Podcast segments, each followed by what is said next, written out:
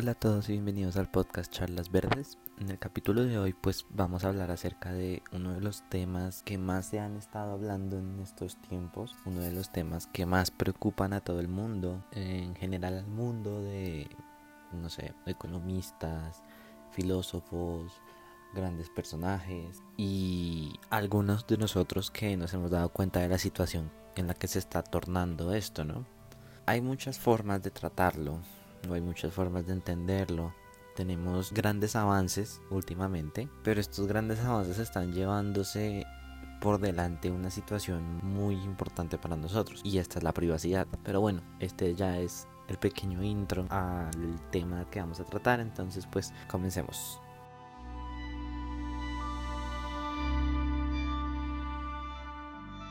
Y bueno, tenemos que tener en cuenta primero una situación. Y es que claro, nuestra tecnología actual es como un pico bastante alto al que hemos llegado. ¿En qué sentido? Actualmente no tenemos grandes avances tecnológicos. Evidentemente yo ya lo he dicho y lo hemos visto todo. Digamos, el mercado de celulares pues ya está bastante saturado. El mercado, el mercado de tabletas también está bastante saturado.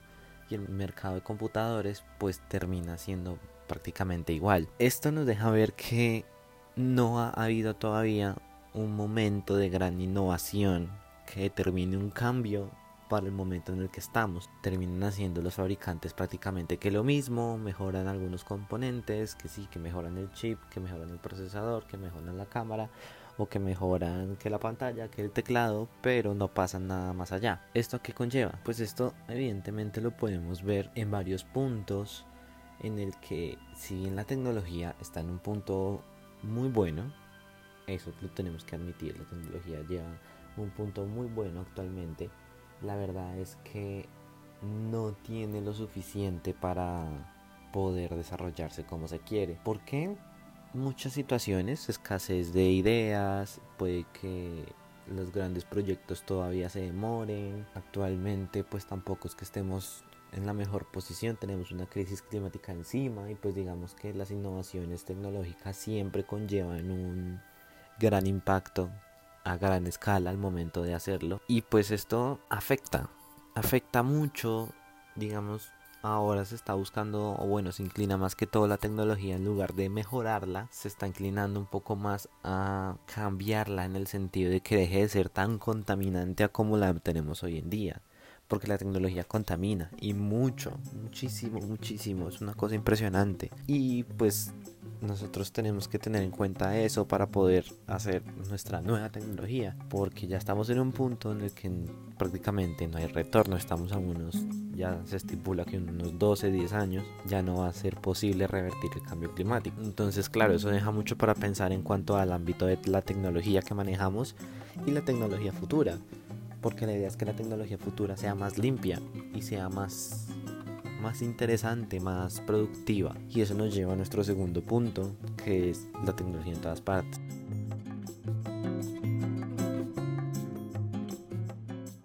Eso es lo que se ha venido ampliando desde hace ya unos cuantos años. Evidentemente nosotros conocemos la tecnología desde hace mucho. Ustedes, si ustedes nos están escuchando es porque conocen la tecnología desde hace mucho, mucho tiempo. Entonces, claro, pero no, no tenemos en cuenta esas otras ciudades, esos otros países en donde la tecnología en verdad no ha llegado. Esos otros pueblos en donde la tecnología no ha llegado. Aquí en Colombia pasa mucho. Acá hay muchos pueblos en donde la tecnología no llega. Llega máximo con televisión y a duras penas está empezando a llegar con internet. Cosa que, digamos, aquí en Bogotá eso es impensable. O sea, sí, no es una ciudad de un país tercermundista o en vía de desarrollo, por decirlo así. Y no tenemos la última tecnología en cuanto, digamos, redes.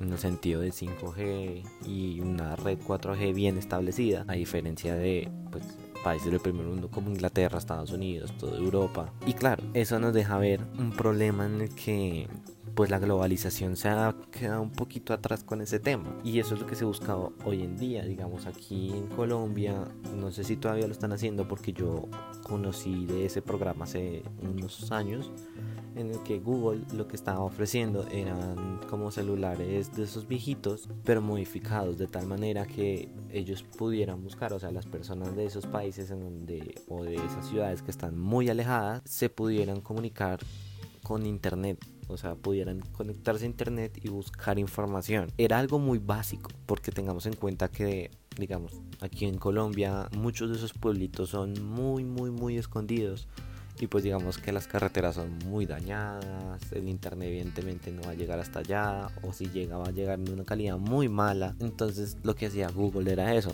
ofrecer cierta tecnología que si bien no era igual a la que nosotros tenemos acá, era muy parecida en cuanto a internet para que ellos se pudieran conectar, buscar información y de esta manera pues conocer el mundo por decirlo así. Y eso se hace en varios países evidentemente, en África, en, bueno, en, pues África es el continente, pero generalmente en toda África y en otros países de Latinoamérica también se hace lo mismo. Es un, un punto en el que se quiere como empezar a revertir esa situación de aislamiento en la que están. Que sí, que evidentemente eso a largo plazo puede que afecte también la cultura. Eso lo sabemos porque pues es digamos que un efecto secundario de la globalización esos pueblitos, o sea, si uno quiere conocer un país, uno tiene que irse a esos pueblitos, a los que son alejados, porque en otro pedazo lo que yo les decía, Bogotá no tiene cultura.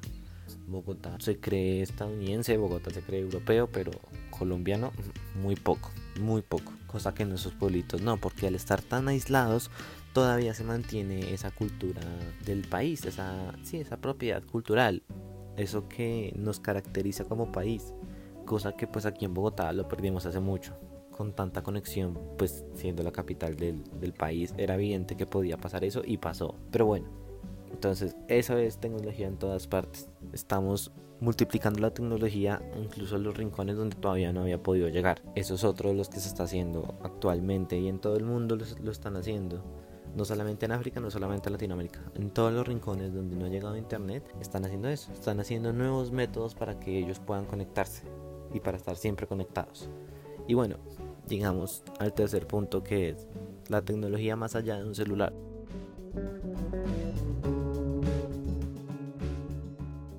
En cuanto me refiero a más allá de un celular, no me refiero solamente al celular, o sea, me refiero más allá de lo que es el celular, más allá de lo que es el tablet, más allá de lo que es el computador. ¿Esto que implica? Que la tecnología va a cambiar en algún momento. Los grandes avances que tienen en Silicon Valley y en todas las partes del mundo en donde están pensando en nuevos métodos de conexión, ya van más allá de un celular. Ustedes conocieron, si no, si no la conocen, pues ustedes conocerán una noticia en la que Elon Musk el CEO de Tesla tiene planeado incrustar chips en la cabeza de las personas para que se puedan conectar a internet y empezar a controlar ciertas cosas. Esto pues es, es un, o sea, es un cambio completamente grande respecto a lo que se conoce como tecnología porque digamos que en cuanto a entretenimiento nunca hemos hecho algo así de incrustaciones en el cuerpo. Sí lo hemos hecho por situaciones de salud que un marcapaso que tornillos que evidentemente todo eso sí sí se ha hecho pero digamos que chips o tecnología en la que se quiera conectar internet propiamente desde el cuerpo no se ha hecho se estaba produciendo y se estaba imaginando y se estaba intentando hacer. En algunas partes se hacen pruebas, pero no se llega a ese punto. Y pues claro, si uno se pone a pensar o se pone a dar cuenta en todas las innovaciones que están llevando eso, todos son eso, todos son como chips, todos son como lentes de contacto, todos son que ahora puede llamar solamente con la mano y cosas así. Son unos avances bastante grandes y que son muy de película. Ana, porque han habido un montón de películas en las que muestran eso, que solamente como, ay, con la mano y ya llamo, o que tengo un chip y solamente veo todo, o sea, muy a lo Black Mirror de Netflix, muy así. Entonces, claro, parece muy idílico, muy de muy allá, pero pues la situación es que en realidad está siendo bastante cercano. Y obviamente todo eso lo hacen con, o sea, de, tal manera que sea muy sencillo hacerlo. No se están imaginando pues la cirugía que le rompen el cráneo y que, o sea, no, lo buscan de la manera más sencilla y menos intrusiva para que mucha gente quiera llegar a hacer eso. Entonces, claro, es también otro punto que no se ha manejado y que pues es bastante interesante, interesante y problemático, porque ahí entramos a nuestro otro punto, los datos y los usos.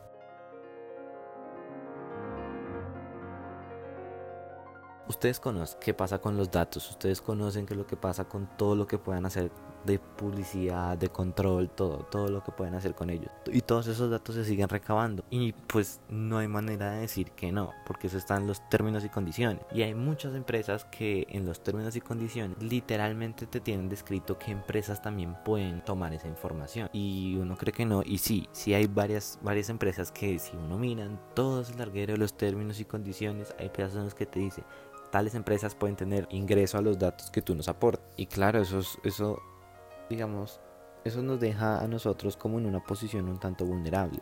¿Por qué? Porque nos empezamos a dar cuenta de que no solamente es la empresa con la que yo estoy ingresando, sino que también hay muchas otras. Y todas esas terminan siendo, no se sabe para qué carajos tanta información.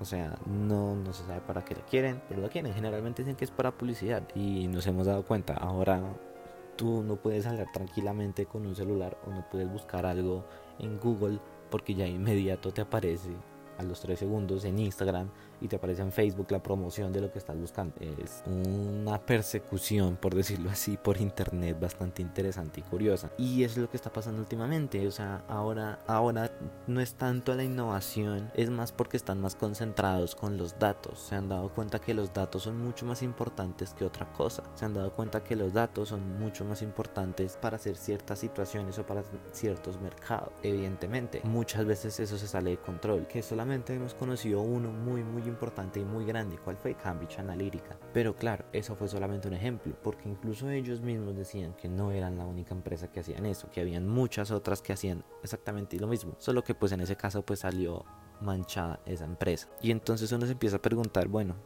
¿y para qué estoy? ¿En qué punto estoy? ¿Estoy siendo influenciado o solamente me están usando para publicidad o hay algo más allá? ¿Qué más están haciendo? Y llegamos a todo al último punto de lo que les quiero hablar y es la tecnología está siendo posesiva en todo el mundo y sí, sí está pasando lo que decían grandes filósofos de que iba a llegar un punto en que íbamos a estar siendo controlados sin saberlo, en el que el gran hermano iba a estar ahí, entre comillas, gran hermano Google.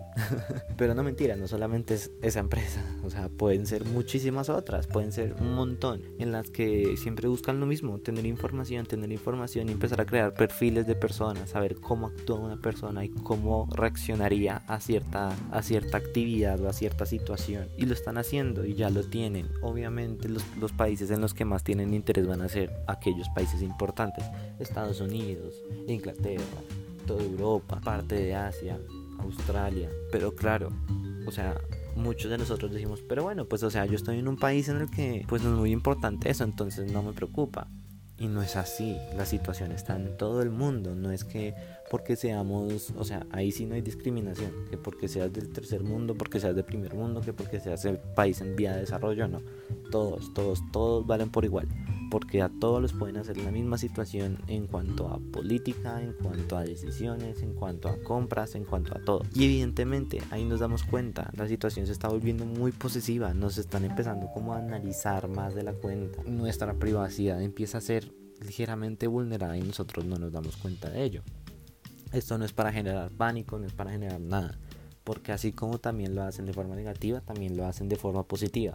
Pueden hacer algo positivo con los datos. Que actualmente se ve solamente la mirada negativa, sí, pues eso, pues que se le va a hacer, pero digamos que a futuro también puede tener otras, otras oportunidades más interesantes. Ahora, digamos, se ha visto bastante ese boom mediático en el que todos estamos empezando a pagar son con tarjetas o con el celular. Eso principalmente se ve en Europa y en Estados Unidos, porque allá es donde tienen la mayor tecnología en cuanto a eso, que tienen que Apple Pay, Android Pay, Samsung Pay y pues todo lo pagan con el celular ahora, cosa que digamos que en países en vía de desarrollo o del tercer mundo pues no se ve en realidad, o sea, uno se pone a dar cuenta y la situación es que no es así, prefieren pagar pues con efectivo, prefieren pagar normalmente, o sea, tradicionalmente tienen digamos que una economía entre efectivo y tarjeta y pagos virtu y pagos digitales. O sea, tomándolo como aparte de las tarjetas, ¿no? Porque igual con las tarjetas se puede pagar de manera virtual. Pero en esos países la situación se está volviendo un poco más curiosa y es que incluso,